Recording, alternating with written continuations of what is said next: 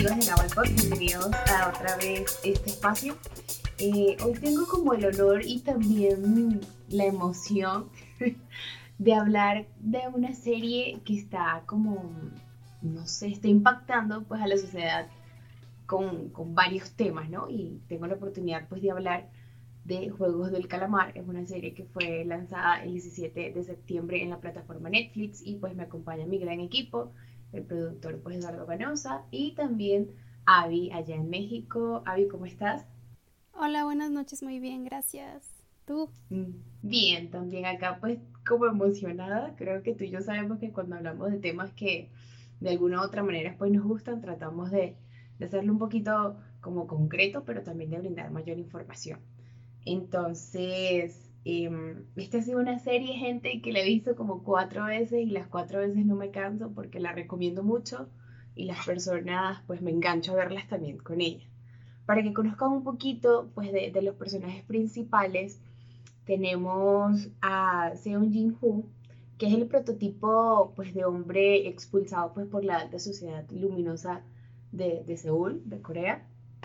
Y pues un hombre súper endeudado, que no tiene como una meta de vida, vive su día a día pues con las deudas, adicto a los juegos, eh, con este vicio, ¿no? Que esto hace que pierda el dinero. Por otro lado, también tenemos el personaje del amigo de él del mismo barrio, criado pues de una manera distinta, el que sí logró eh, graduarse de la universidad, eh, tener grandes títulos, ser reconocido, pero resulta ser un estafador cuello blanco que también las deudas sobrepasaban muchísimas eh, pues las cifras. Y también por otro lado tenemos a Bud Ali, que él es un personaje de Pakistán que hace pues la vida como del inmigrante en Corea del Sur. Y bueno, vamos viendo un poquito la vivencia de cada uno de estos. ¿Qué te parece la serie a eh, muy interesante, la verdad es que sí es, me, gustó muchísimo, sí es muy buena. El, director y el creador es Juan Dong-yu, eh, que ya venía planeando esta serie desde hace 10 años, que cuando escribió el, guion, pero pues hasta hasta ahora fue que, se decidieron a, producirla con Netflix, ¿no?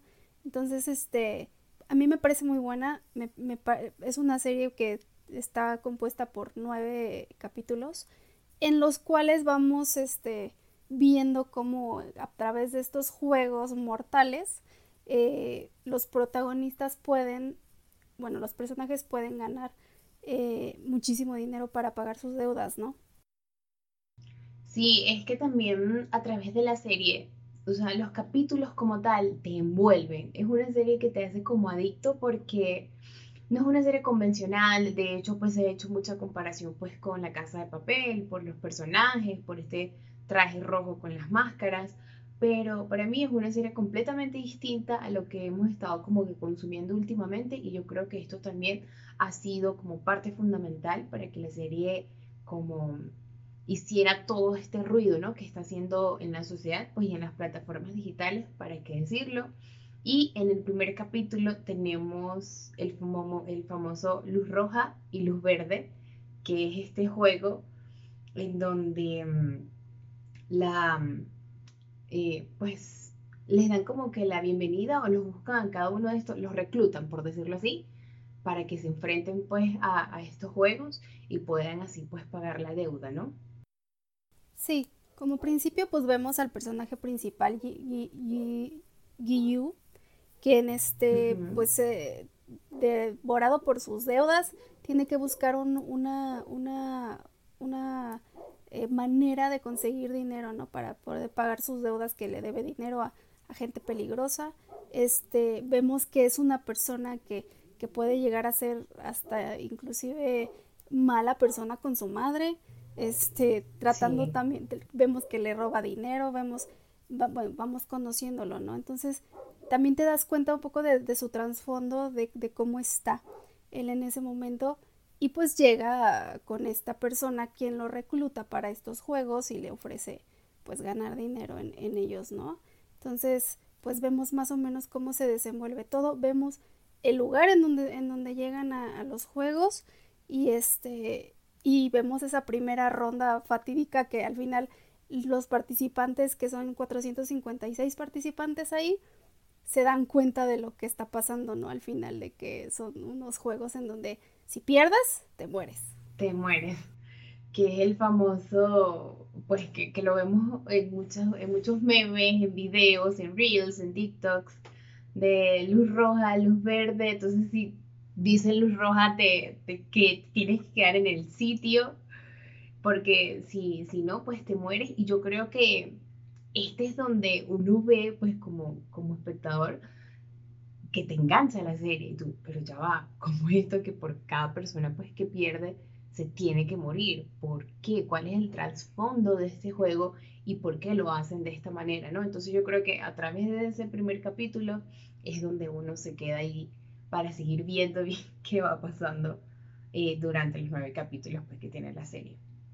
En el segundo tenemos el infierno, que el infierno, yo digo que se dio a entender también eh, uno de los otros objetivos ¿no? que tiene como esta sociedad conformada pues para el juego, porque en realidad no, no conoces más allá de, de los personajes que ves, del líder, eh, pues del supuesto líder, porque en realidad era alguien como encargado de que los juegos em, se cumplieran así pues eh, con exactitud.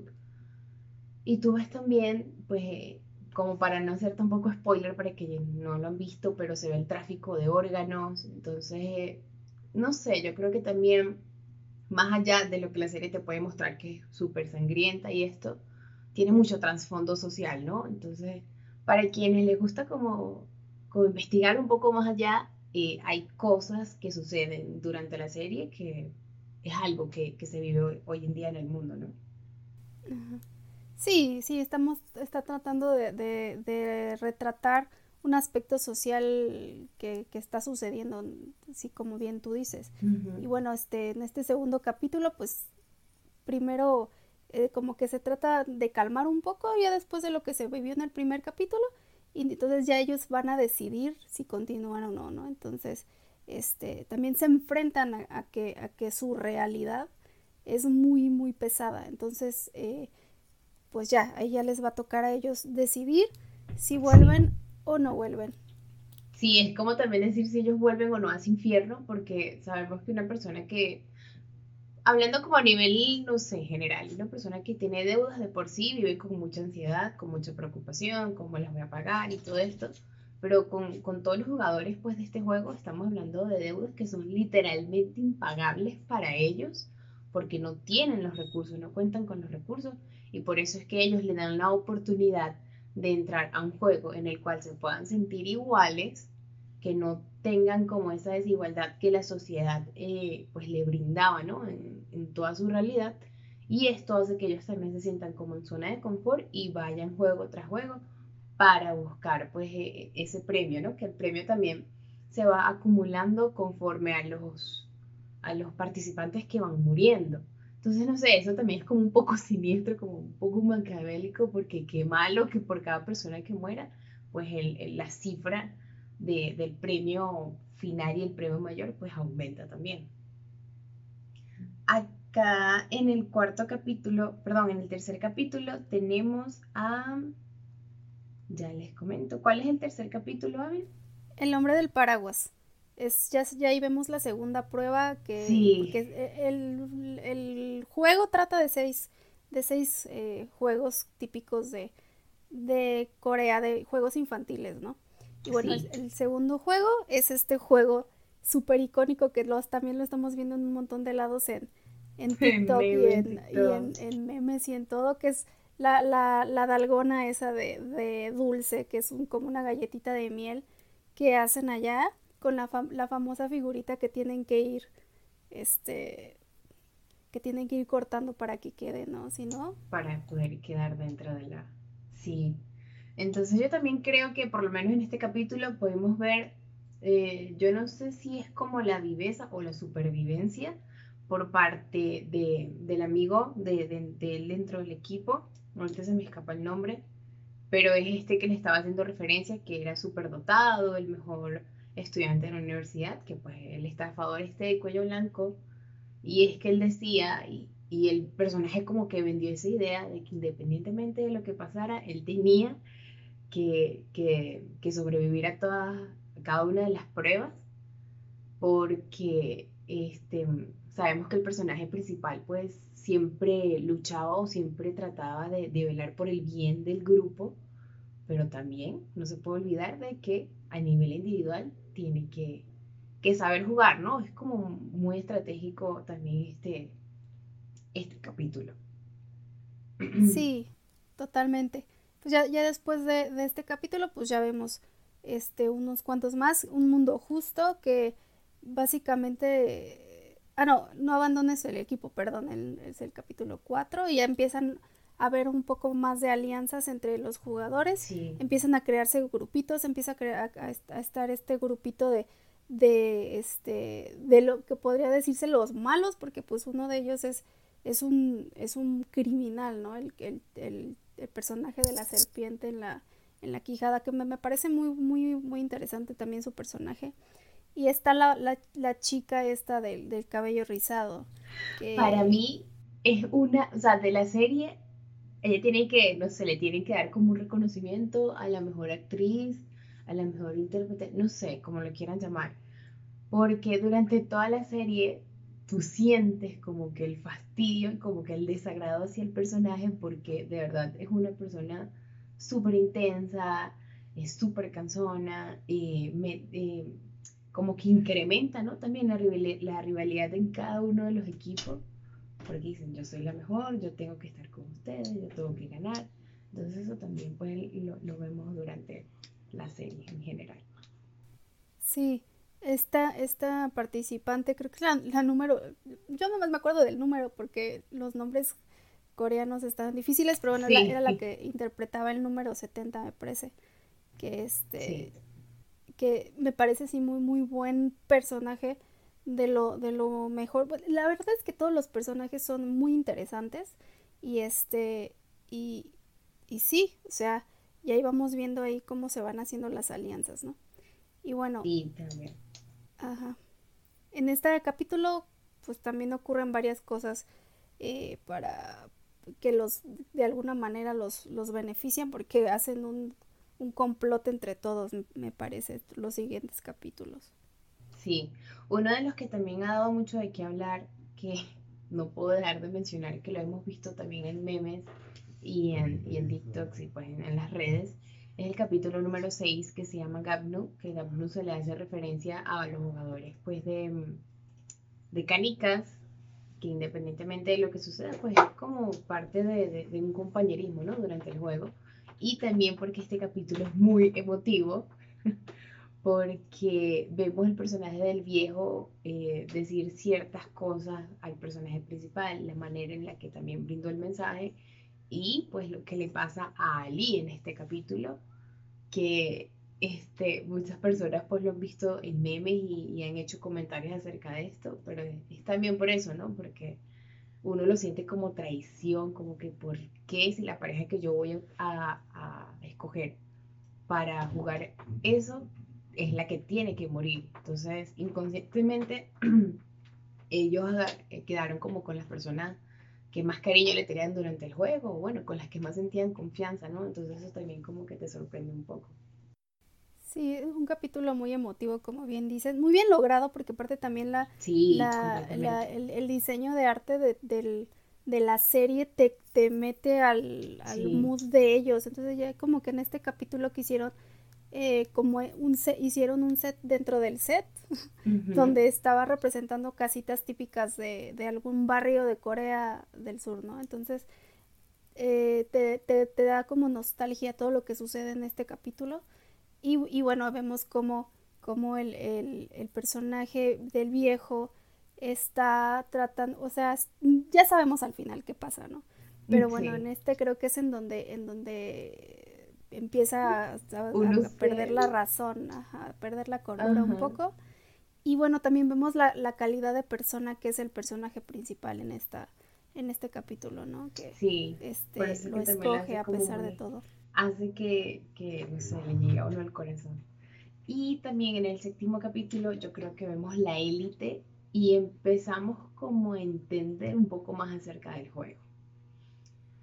Porque en este capítulo llegan los VIP, como les digo, son cosas que uno se pone a estudiar al trasfondo, empieza como a indagar en la sociedad actual y qué es lo que en realidad mueve el mundo, podemos encontrarnos con este tipo de personajes muy fácilmente. Entonces los VIP eh, son como un grupo de personas, creo que de, cinco personas, seis, seis personas, que son los que financian el juego. Y perdónenme los spoilers para quienes lo han visto, pero son personas que financian el juego y hacen apuestas por cada uno de los jugadores que no, yo le voy a él porque yo creo que lo va a ganar, no, yo le voy a ella porque, no sé, se ve como un poco más atrevida. Entonces como cuando uno empieza a, a entender un poco más y pues como se los comenté, me hace mucha referencia a la película pues La Purga o 12 horas para sobrevivir, porque se ve este tipo de trato, ¿no? Hacia las personas que, que no tienen como el dinero, que son pobres o, que no se les hace tan fácil como, pues, ser millonarios y tener dinero y poder progresar en la sociedad. Entonces se ve como ese manejo, ¿no? Y esa manipulación por parte de quienes sí pueden, eh, pues, a la baja sociedad. Sí, y, y, vemos el siguiente juego también, que es también un poco cruel con la, con la cuestión de los, del puente de cristal. Y bueno, ya está, ya está, ya está casi cerrando aquí el juego, los, al final me parece que es el penúltimo juego este.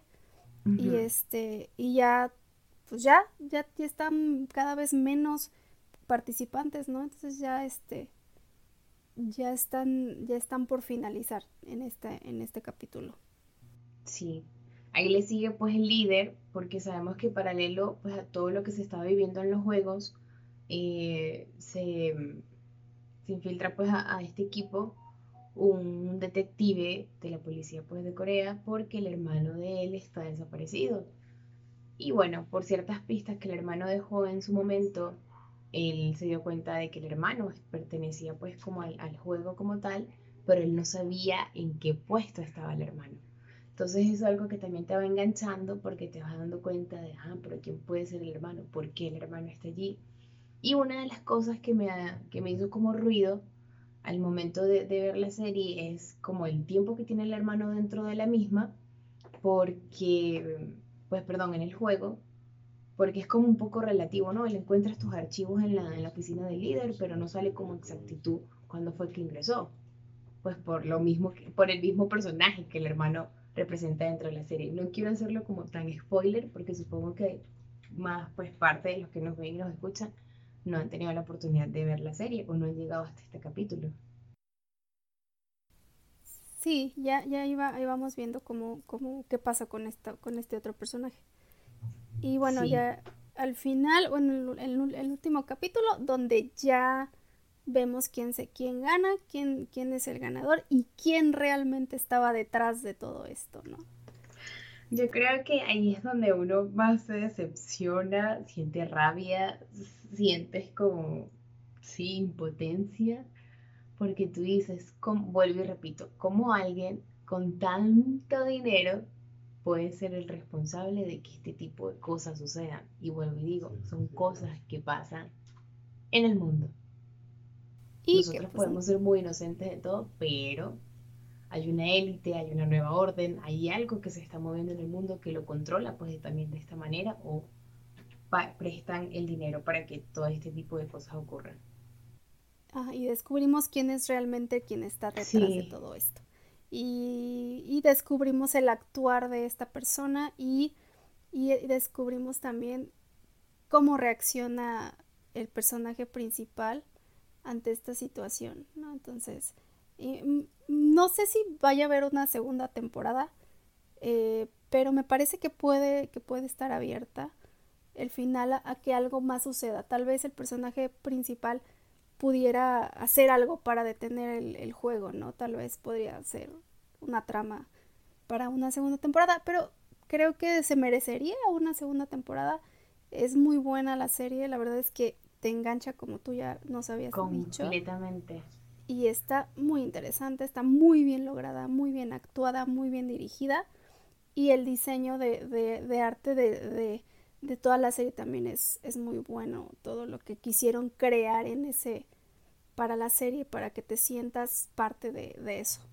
Sí, como un plus allí, repito, pues para ya ir cerrando, eh, con referente a la segunda temporada, el director y tanto la parte pues, de producción de, de, la serie dijeron que para poder crear una segunda temporada se necesitan más guionistas, más productores, más directores, porque el director como tal de la serie es director de cine y no de una producción pues de serie y le costó muchísimo el trabajo del guion. Entonces él dice, para yo crear una segunda temporada necesito también un gran equipo de trabajo porque no es fácil y mucho menos cuando nos presentaron una temporada tan buena. Entonces, yo creo que, por ser coreanos no nos decepcionarían con una, con una segunda. Em, los invito a que vean la serie, está pues en Netflix, El juego del calamar está dentro de las tendencias mundiales, es una de las series eh, más vistas de Netflix, creo que es la más vista pues, hasta, la, hasta la actualidad, sobrepasando pues La Casa de Papel. Y es una buena producción, la puedes ver en familia, la puedes recomendar y es de ese tipo de series que la vas a recomendar y a todas las personas le van a gustar. Recuerden seguirnos en nuestras redes sociales, estamos en YouTube como Gawal Pop, en Instagram como Gawal Pop también, en Spotify y en Google Anchor. Avi, un placer haber estado contigo en este espacio.